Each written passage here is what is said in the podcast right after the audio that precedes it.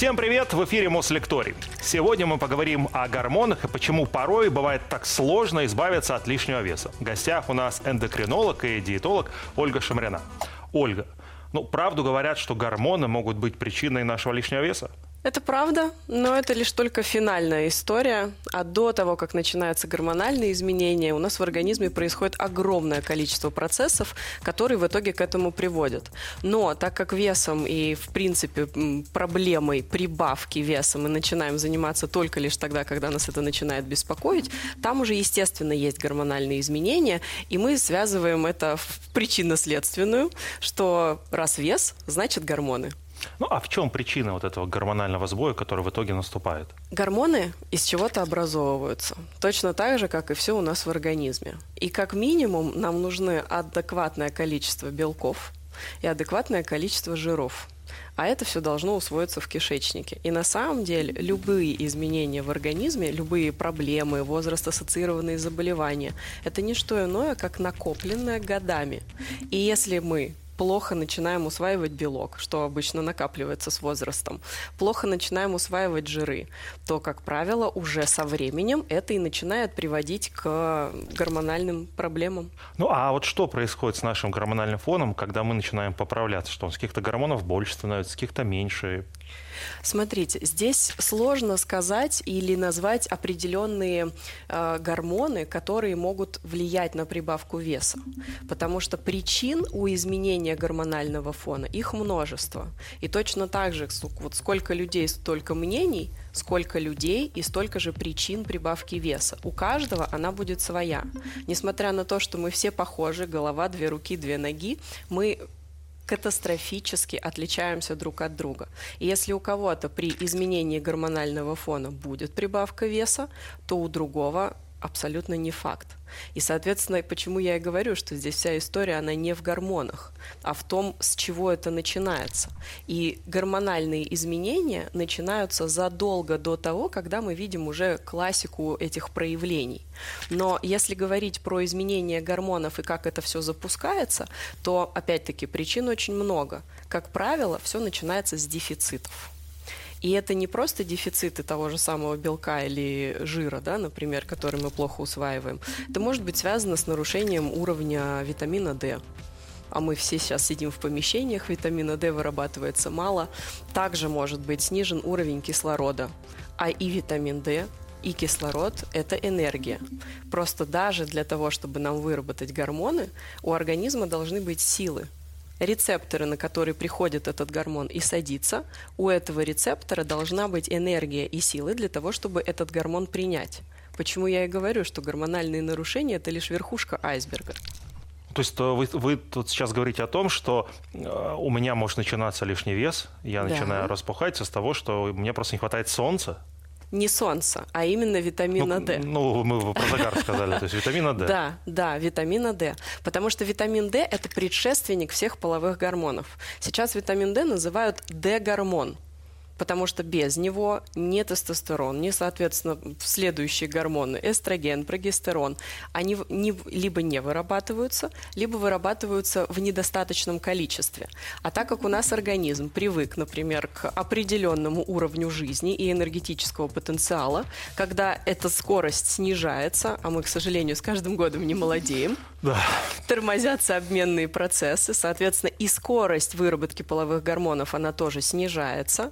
Плюс, если на это мы с вами наложим дефицит витамина D, а это энергетик, дефицит кислорода, сюда же у нас подпадают люди, у кого низкий уровень гемоглобина, анемия, низкий уровень железа, то, соответственно, у нас энергия снижается, скорость выработки образования снижается, чувствительность рецепторов снижается, и порой бывает, что даже у нас есть адекватный уровень гормонов, но они не работают. Можно сказать, что конкретно э, какие-то гормоны отвечают за наш лишний вес. У мужчин, у женщин они вообще разные или одинаковые? И у мужчин, и у женщин абсолютно одинаковый набор гормонов. О. Да, разные уровни. То есть у нас, допустим, больше у женщин больше эстрогенов, у мужчин больше тестостерона. Но Если у нас нарушается инсулиновый обмен, то есть чувствительность клеток к инсулину, этот инсулин может из чистых гормонов тестостерона и эстрогена давать нам метаболиты гормонов.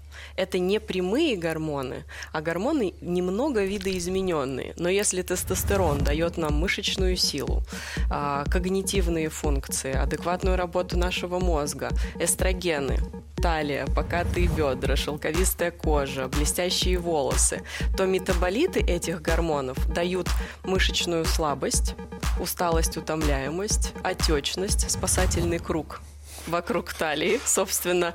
И можно сказать, что это тоже приводит к избытку массы тела, и особенно сейчас все проверили свою талию, да, нет ли здесь спасательного круга. Спасибо, что не указываете пальцем, да. Вот, соответственно, это тоже приводит к ожирению, но это тоже верхушка айсберга, ведь и тестостерон, и эстрогены, они из чего-то вырабатываются, и, как правило, это белок, жиры, витамин D, а, железо, которое переносит кислород. Огромное заблуждение связывать избыточную массу тела с гормональным фоном, который нарушен. Потому что в первую очередь для организма самое главное – это выжить любой ценой. Соответственно, на это ему нужна энергия. Но для него единственный вариант, как эту энергию запасти, это жировая ткань. Поэтому, когда мы видим избыток жировой ткани, это в первую очередь дефицит энергетического потенциала. И его надо просто найти. Мы э, про жировую ткань и про потребление вот этих калорий самых, наверное, поговорим чуть позже. Все-таки вот с гормонами. Так. Это для меня более непонятная история. Так. А, то есть не существует какого-то укола, вот какого-то гормона мне, там, чуть распухшему, да, полному, например, угу. для того, чтобы я стал стройнее. Спрос рождает предложение. И нам всем в современном мире хочется быстрее, выше, сильнее, тут же что-нибудь вколоть, что-нибудь выпить, но волшебной таблетки нет. Есть препараты, которые сейчас к этому могут приводить, но чем это обернется через 5-6 лет, никто не знает. То есть нет никаких подтвержденных данных о том, как эти препараты будут воздействовать на наш организм в дальнейшем и какие процессы они потом запустят. Потому что все, что мы применяем внешне, это всегда костыль. То есть если мы не научимся ходить пока мы пользуемся костылем, то потом, когда мы уберем его, все вернется назад. И это касается любых препаратов, любых гормональных препаратов и так далее. То есть, по сути, опять-таки мы работаем со следствием, а не с причиной. Поэтому интерес к гормонам в плане ожирения – это вектор, направленный не туда. А почему тогда перед тем, чтобы похудеть, вас отправляют к эндокринологу? Как раз таки эти гормончики проверить, если это вектор не туда. Потому что когда мы проверяем гормоны, мы уже понимаем, насколько нарушены, э, насколько нарушены процессы в организме. То есть вообще, в принципе, поликлиническое звено – это экстренная помощь. То есть есть ли то, что нужно лечить? Поэтому в основном, если есть даже прибавка веса, но у нас нет нарушения гормонов щитовидной железы, а, половые гормоны в рамках референса и никак они никуда у нас не вываливаются, то обычно говорят, займитесь спортом, начните следовать какой-либо диете и так далее. На этом все заканчивается. Но дело в том, что все начинается с кишечника, как правило, из дефицитов. Вот все-таки мне, да? Так. Давайте на моем примере, здесь больше раз никого нет. Э, когда нужно идти к эндокринологу и сдавать эти анализы? Как часто? Или после, не знаю, какой-то критический огромной массы, которая начнет расти? Как, как в этом существовать? Если ничего не беспокоит, то раз в год желательно проходить общий осмотр, общее обследование, как некое ТО для машины то же самое. Если есть уже заболевания, с которыми раньше наблюдались или выявляли какие-либо отклонения в более раннем периоде, то можно раз в полгода. Часто, раз каждый, каждый месяц, каждые 2-3 месяца ходить смысла нет. Ну, давайте тогда перейдем а, к диетам. Угу. Вот, а, про них мы уже обмолвились, что так. без нее никуда. Какая вот, на ваш взгляд, самая идеальная диета? И существует ли идеальная диета? Идеальной диеты не существует. Потому что для каждого человека... Как же диета Ларисы Долиной? Она хороша для Ларисы Долиной. Вот в чем дело. Мы все уникальны, каждый человек индивидуален, и то, что, допустим, подойдет вам, абсолютно не подойдет мне. Прославленная кето-диета кто-то на ней худеет и теряет вес, а у меня лично есть э, пример моей коллеги, которая за полтора года за полгода прибавила 20 килограмм на кето-диете. А что такое кето-диета? Кето-диета – это да. когда у нас в питании преобладают жиры. Mm. Ну, неудивительно, что набрала. Вот, понимаете? А на самом деле, если в генетическом у нас варианте нет никаких изменений, нарушений или а, проблем с усвоением жиров, то вы будете снижать свой вес. Потому что это а, избитая, неверная, то есть это, по сути, миф, что если у нас в рационе преобладают жиры, то мы будем поправляться. Избыточный вес – это не жиры. Избыточный вес – это избыток углеводов в питании в первую очередь. Тогда, может быть, вот расскажем о там тройке самых популярных диет и чем они плохи. Почему я не за диету, несмотря на то, что я диетолог? Диета – это лечебный протокол питания. То есть он назначается как лекарственный препарат на какой-то определенный срок для получения результата. Поэтому диетические рекомендации – это временно. Лучше говорить про питание для жизни и смотреть, что важно для организма в долгосрочном периоде, что нам принесет пользу. И, например, у нас у многих сейчас проблемы со сном. Мы очень сложно засыпаем. А худеем мы именно во сне – если у нас адекватное количество гормона роста. Возвращаемся к гормонам. Угу. Соответственно, а, что можно есть или что важнее есть на ужин, чтобы у нас вырабатывался гормон роста? Гормон роста вырабатывается только при высоком уровне мелатонина. И если мы вечером после 6-7 едим много углеводов, углевод – это энергия – Помимо инсулина стимулируется выброс кортизола. Кортизол – это гормон активности. Поэтому, во-первых, после 12 нам сложно заснуть, потому что он дает нам активность. С другой стороны, мы можем уже лечь в кровать, но вечно какие-то мысли в голове, активность, не можем найти правильное положение. Следом за этим следует чуткий сон – то есть нас можно там, легко чем-то разбудить. И ночные просыпания где-то с 3 до 5 утра. Когда мы просыпаемся, раз открыли глаза, кто-то даже мне из пациентов рассказывает, что они встают, походят по квартире и только потом ложатся. Это как раз приводит к тому, что у нас нет адекватного уровня мелатонина ночью, потому что мелатонин и кортизол – это гормоны-антагонисты они либо уравновешены, пока высокий один гормон, другой не пробьется. И если мы вечером а вечер и ночь – это царство мелатонина. И если вечером после 6-7 мы начинаем есть углеводы, у нас синтезируется дополнительно кортизол, он снижает выработку мелатонина, и мелатонин начинает вырабатываться только лишь тогда, когда вы заснули. Его уровень недостаточный для того, чтобы синтезировался гормон роста. А гормон роста – это самый основной жиросжигающий гормон, гормон молодости и долголетия. И мы сами упускаем его, нарушая вечерний прием пищи. То есть я бы обычно сказала, что ужин все, что мы едим после 6-7, желательно, чтобы это было мясо, рыба, птица, утопающие в зелени. И логика в этом тоже есть. Мы ведь к вечеру, наоборот, успокаиваемся. Организм должен успокаиваться, готовиться ко сну. И если мы вечером едим углевод, получаем энергию, эту энергию организм куда-то должен деть. Если вечером мы вот так наедаемся, утром вы просыпаетесь и не хотите есть, потому что у него еще с вечера вот этот запас энергетического потенциала, он есть. И поэтому с утра мы, как говорится, работаем на холостых. Угу. К обеду у нас просыпается желание что-то подъесть, перекусить. В основном к этому времени мы уже на работе. И под руку попадает что-нибудь углеводное, углевод, углевод, углевод, мы едим мало, расходуем энергетический потенциал, а вечером мы приходим домой, открывается холодильник, и понеслась душа в рай. Доктор Клы, вы все знаете.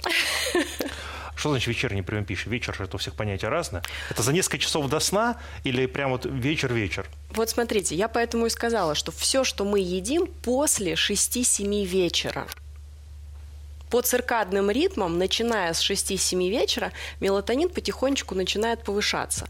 Он достигает первую пиковую точку где-то 10, пол 11, вот примерно в этих рамках. И обычно мы начинаем ощущать, что немножко начинаем как подзасыпать, да, подзалипать, как некоторые говорят. Если в этот момент мы ложимся спать, мелатонин повышается еще, и дальше идет плата, то есть идет ровный уровень мелатонина, его много, И за это время у нас синтезируется как раз э, гормон роста и кортизол. В принципе, ночные смены, они не полезны для здоровья, но если эти ночные смены есть, то так или иначе, мы все равно, несмотря на то, что мы бодрствуем ночью, хотя бы какие-то гормоны, они вырабатываются. И так как первая половина дня, она все равно является более активной по циркадным ритмам, то даже несмотря на то, что мы работаем ночью, желательно либо убирать полностью, либо ограничивать углеводы. И, допустим, если у нас долгая ночная смена, то хотя бы использовать сложные углеводы. Это крупы долгой варки, это крахмалистые овощи, но в состоянии альденте. То есть они должны немножко хрустеть как будто недоваренные или недотушенные, потому что если мы эти овощи используем в состоянии рагу, когда они прям вот можно в кашку это сделать вилочкой, то гликемический индекс у этих продуктов очень высокий.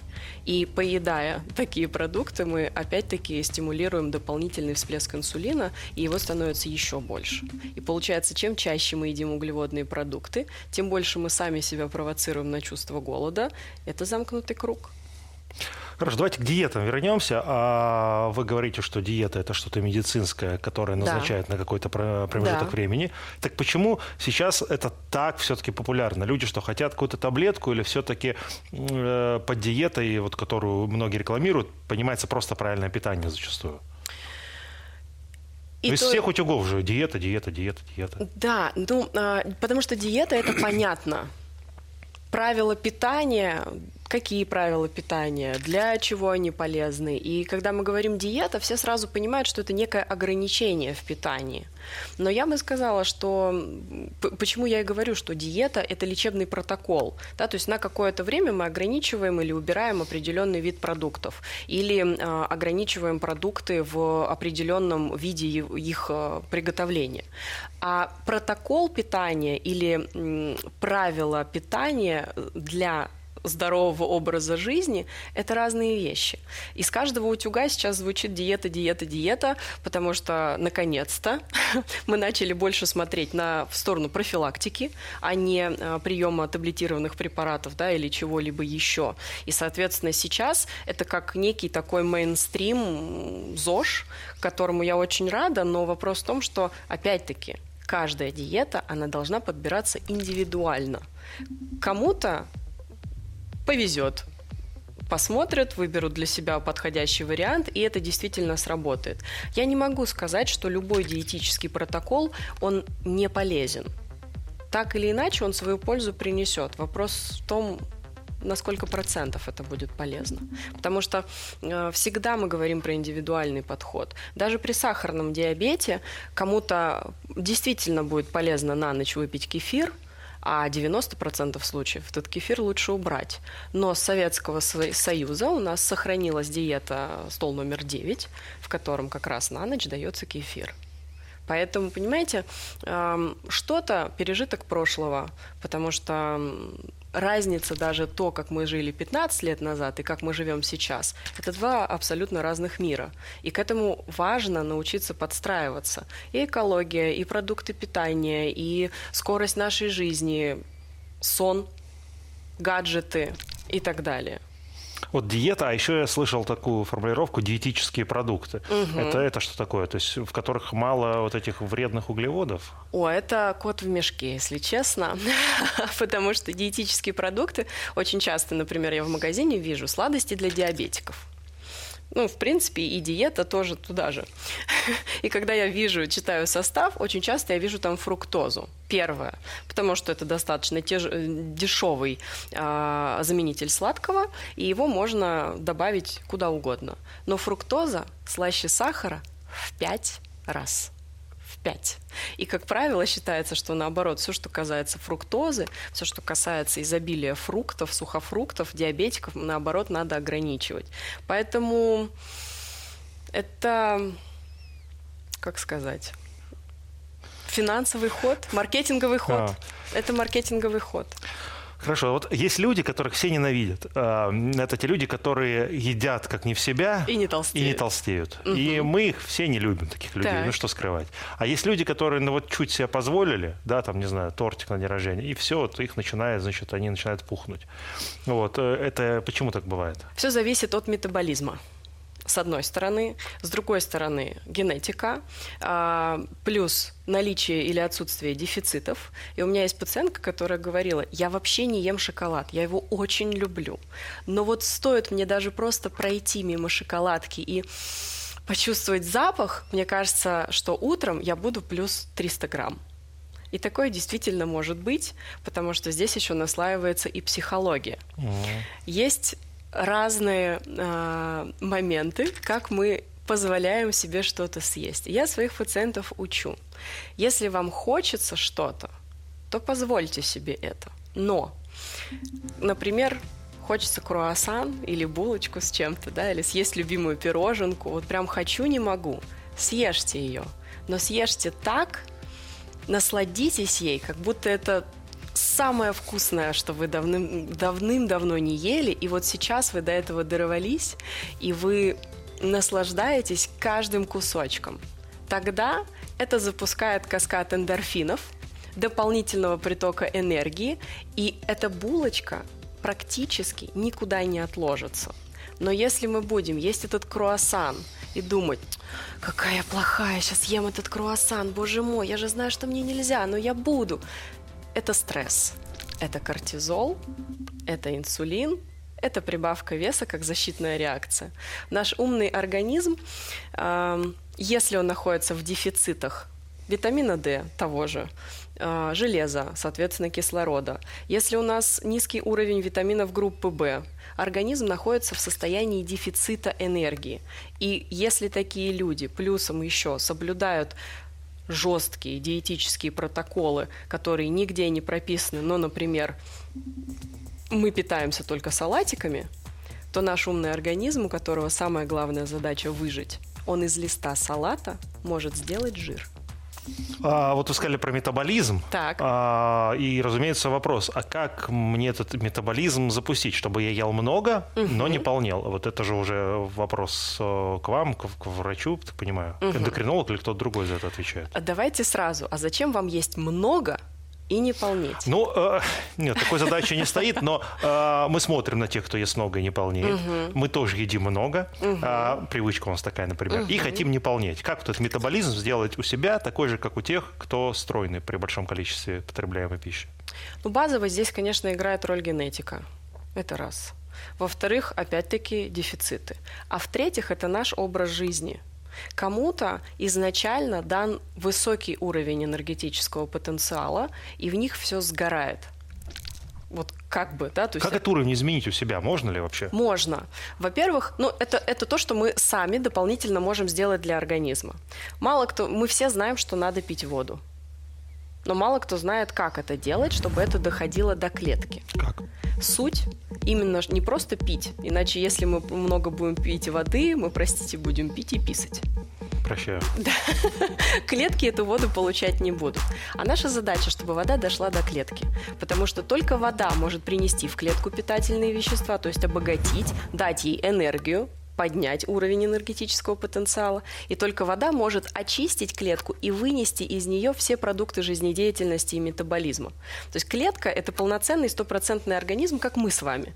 Только вот мы ходим в туалет, сделали свои дела, нажали на кнопку слива, и все это улетело в канализацию. У клетки канализации нет. Она, к сожалению, копит все только внутри в себя. И только вода может это очистить, то есть проветрить помещение и дать ей э, вдохнуть свежего воздуха. Соответственно, если мы вдыхаем свежий воздух, у нас больше энергии. Также это работает и на клеточном уровне. Поэтому, во-первых, для того, чтобы еда лучше переваривалась, перед каждым приемом пищи за 15-20 минут постарайтесь выпивать стаканчик, может быть, чуть больше, теплой или слегка горячей воды. Организм не будет тратить энергетический потенциал на согревание этой воды, но эта вода уже запустит перистальтику кишечника, то есть подготовит желудочно-кишечный тракт для приема пищи. Это уже увеличит усвоение из еды питательных веществ, то есть это плюс энергетический потенциал. Дальше. Между приемами пищи желательно пить воду глоточками. Два-три глотка, там, поставили стаканчик, два-три глотка поставили. Потому что, когда мы пьем по два-три глотка, эта вода расстилается по слизистой, всасывается и идет напрямую на работу в клетку. Соответственно, доносит до нее питательные вещества плюс энергия, очищает клетку, выводит из нее все токсины плюс энергия, вот уже сразу X3 энергетический потенциал. Второй момент – это физическая активность не нагрузка. Я про активность в течение дня. Например, даже вот мы сидим в студии, мы сидим, мы не двигаемся. Идет застой лимфатической системы у нас, а лимфатическая система – это выведение токсичности. Чем более, например, грязный воздух, тем хуже мы себя чувствуем. Что делать? Мы сидим, я вот начал весь дергаться. В перерывах так. раз в час или, если позволяет, если есть возможность, раз в 40 минут делать одно любое упражнение – то, которое позволяет прокачивать лимфатическую систему. Лучше всего это приседание, когда мы приседаем и руки вверх. Это отжимание, можно, например, от стеночки отжиматься, и планка. Но Почему я говорю про именно активность, а не про нагрузку? Эта физическая активность должна быть выполнена без учащения сердцебиения, без ощущения мышечной нагрузки и без отдышки. То есть, допустим, если э, человеку удобно и он может комфортно сделать 3-4 приседания, а на пятый уже понимает, что уже тяжеловато или даже начинает задумываться, все, 4 достаточно. Но если эта активность у нас рас, э, распределяется в течение дня, то организм в течение дня активен. Есть понимание cell talk – разговор между клетками. Импульсы постоянно передаются. И если мы активны внешне, активность от наших мышц внешних, она переходит на мышцы внутренних органов. И это тоже вызывает сокращение, активность, то есть это улучшение работы кишечника. А, Все, что касается дисфункции желчевыводящих путей, то есть это работа желчи и желчного пузыря, а желчь отвечает за лучшее усвоение витаминов, минералов, белков и жиров. Соответственно, мы активны внешне, больше получаем витаминов, минералов и строительных материалов. Это второй момент. И третий момент – это жевание. Мы все знаем, что важно жевать еду. Да? Пережевывать сколько раз надо, вот как нас учили в детстве. Никто так не делает, я уверен. Ну как Конечно. можно? А знаете почему? Почему? У нас очень интересным образом устроен мозг. Если мы не понимаем, что и зачем нам нужно, точнее, зачем нам нужно что-то делать, то есть какую выгоду мы получим, привнеся какую-либо новую привычку в наш рацион. Если мы этого не понимаем, ну, на чистом энтузиазме нас хватит недели на две ну, максимум на три. Так вот, с жеванием там целый космос, если честно. Когда мы жуем еду, важно жевание не для измельчения пищи. Иначе мы бы готовили в блендере, пили через трубочку, и вообще бы никто ну, не переживал. Это нас всех ждет. Да. Важно жевание для того, чтобы как можно тщательнее перемешать, перемешать еду со слюной. Чтобы ферменты начали работать, Потому да? что в слюне есть фермент амилаза, который начинает переваривать еду, пока еще только она у нас находится в ротовой полости. Соответственно, дальше пищевой комок поступает более подготовленный к перевариванию. Это я к тому, что если мы жуем еду и относимся к приему пищи не просто как вот галочку в голове поставили, я что-то съел, туда вот закинули, и как бы пусть там оно переваривается. Если не так, а если мы относимся к приему пищи как к пониманию, что нам эта еда принесет и сколько я из нее усвою, то есть зачем мы эту пищу принимаем, это абсолютно меняет парадигму. Получается, что если мы правильно жуем еду, мы минимизируем, во-первых, риск дефицитов в организме, а во-вторых, мы минимизируем необходимость дополнительного приема витаминов и минералов на постоянной или длительной основе. А витамины и минералы – это энергия – мы вот разобрались в тех людях, э, которые стройные, много едят, угу. а сейчас хочется понять, э, как это все изменяется с возрастом. Угу. Потому что с возрастом многие люди при такой же вот, активности, при такой же диете и питании начинают полнеть. Почему так происходит? Это как со спортсменами. Спортсмены едят достаточно много и достаточно калорийную еду, потому что им нужно обеспечивать работу мышц. в определенных условиях. Когда спортсмен заканчивает свою карьеру, привычка питаться так же, как он питался до этого, она не меняется, она остается. Но только физическая нагрузка и физическая активность, которая э, расходовала этот энергетический потенциал, она снижается. И, соответственно, организму куда-то этот энергетический потенциал нужно деть, потому что он же поступает, и это начинает запасаться в жировую ткань. Если мы говорим про э, возраст, то по сути происходит все то же самое. Мы едим так же, как, допустим, мы ели в 30 лет, но мы в 30 лет и мы в 45 лет – это по физиологическим процессам два абсолютно разных человека. Снижается скорость метаболизма, скорость э, активности процессов, которые отвечают за усвоение. Соответственно, те же самые фазы детоксикации тоже замедляются, но получается, и активность наша снижается с возрастом. А еда остается прежняя и в таком же объеме, как было раньше, а то и больше. Соответственно, приток есть, и он в избытке, а оттока нет. Поэтому запасается все это в организме на черный день, скажем так. А вот а, частое э, худение, угу. да, частый набор веса, частое снижение веса, угу. насколько для организма это вредно? Или, может, это полезно вот постоянно так себя испытывать? Это точно не полезно. Представьте себе резинку, она стягивается, растягивается. Соответственно, вот как часто это происходит, ну, он, если мы возьмем две резинки, одну будем часто растягивать и растягивать, а другую периодически. Соответственно, какая быстрее испортится? Э, мое экспертное мнение та, которая вот чаще растягивается. Вот, вот. Соответственно, то же самое с организмом. Просто на любое изменение веса, на любое изменение активности, смена места жительства, часовых поясов, а, смена работы, да, например, с дневной на ночную или наоборот, ко всему организм подстраивается ко всему. Соответственно, на все тратится энергетический потенциал. Все есть энергия. И я, наверное, очень часто произношу слово энергетический потенциал, но дело в том, что в этом вся суть. И, как правило, э, люди, которые э, даже есть такое, из одной страны переехали в другую, допустим, жили в России, в Москве, переехали в Хорватию, там близко море, ушел дефицит витамина D, потому что там постоянное солнце, плюс качественные продукты питания и плюс йод, щитовидная железа начала работать лучше, а гормоны щитовидной железы – это наши самые, одни из самых главных энергетических гормонов. Больше энергии человек взял и постройнел. Такое тоже может быть. Колебания веса, да, вот продолжаю угу. эту тему. Какое колебание веса считается для нас нормой для организма не критично? Там, плюс что 100 граммов или плюс там, 1-2% от общей массы? Плюс 2-3 килограмма – это физиологически даже может быть нормой. Здесь важно понимать, что именно мы прибавляем.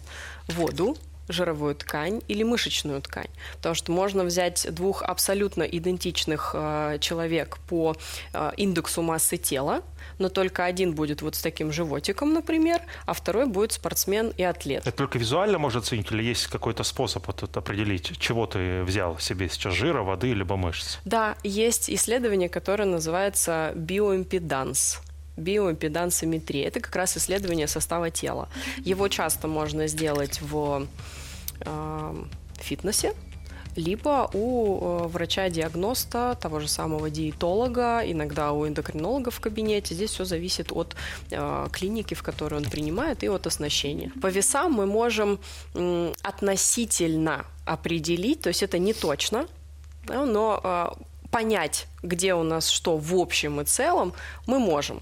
Но э, он считывает через вот эти импульсы, которые пластины, да, на которые мы встаем ножками, он считывает только нижнюю часть. А есть, например, люди из-за э, нарушенной работы надпочечников, у кого избыток веса приходится на верхнюю часть. И тогда мы по низу будем смотреть, у нас все хорошо, а верхнюю он может не показать. А биоимпедансометрия, именно вот это исследование состава тела на этом аппарате, а, приводит к тому, что мы смотрим и на ногах жировую клетчатку, и на запястье ставятся такие специальные клеммы, и они передают ток по всему организму. И, соответственно, мы диагностируем весь организм целиком, а не только нижнюю часть. Можно на руках стоя взвешиваться. Можно попробовать так и да. так и сложить. Хорошо. А мы э, решили все-таки похудеть, да, например. А какая вот скорость сброса э, веса может считаться нормальной. Потому что диеты нам обещают угу. все и сразу. Вот, э, посвятить этому 10 лет жизни не хочется. Угу. Вот в идеале.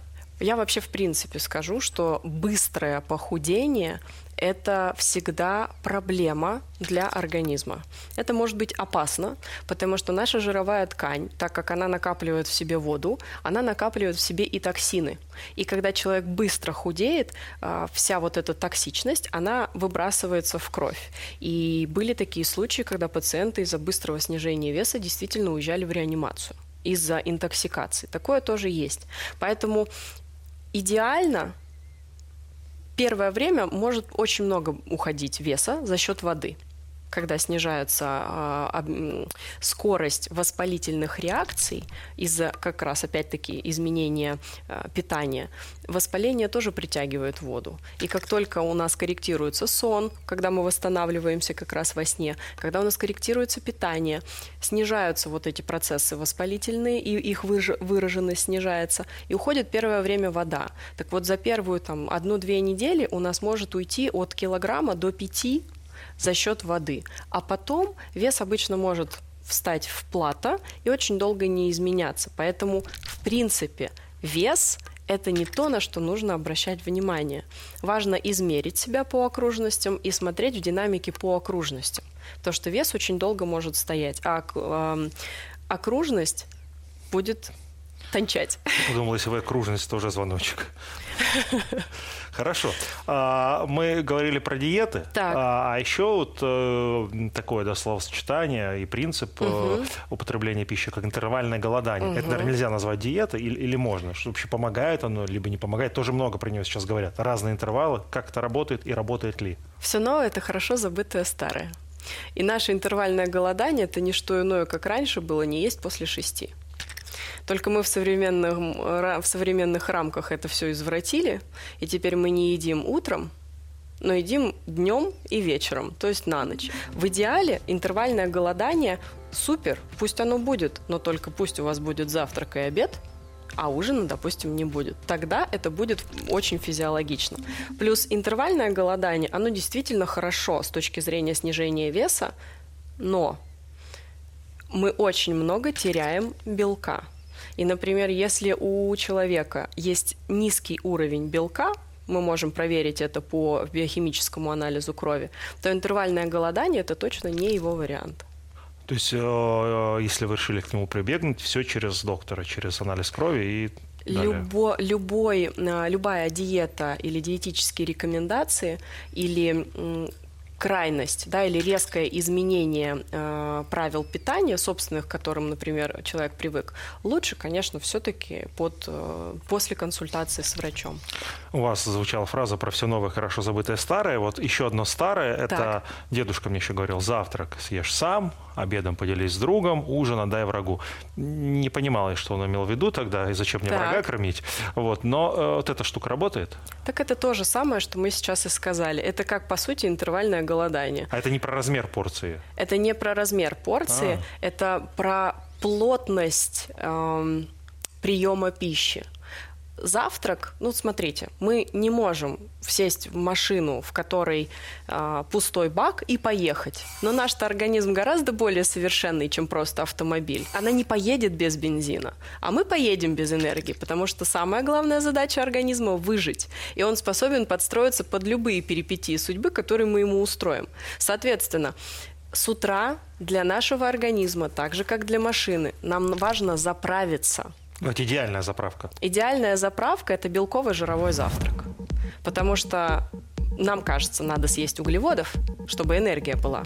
А ну, логика... кашу нам всем угу. с детства вот пичкают, прям иначе не сказать. Каша – это то, что нам дошло до нас, а на самом деле советский завтрак – это каша, это яйца или отварные яйца, или были сосиски советские, где было мясо.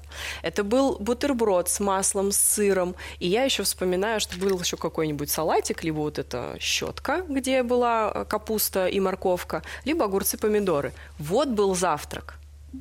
А до нас дошло что-то одно, потому что у нас такой ритм жизни, мы не успеем все это съесть просто физически. Соответственно, у нас либо это какой-то салатик или, допустим, бутерброд с чем-то, с кофе или с чаем.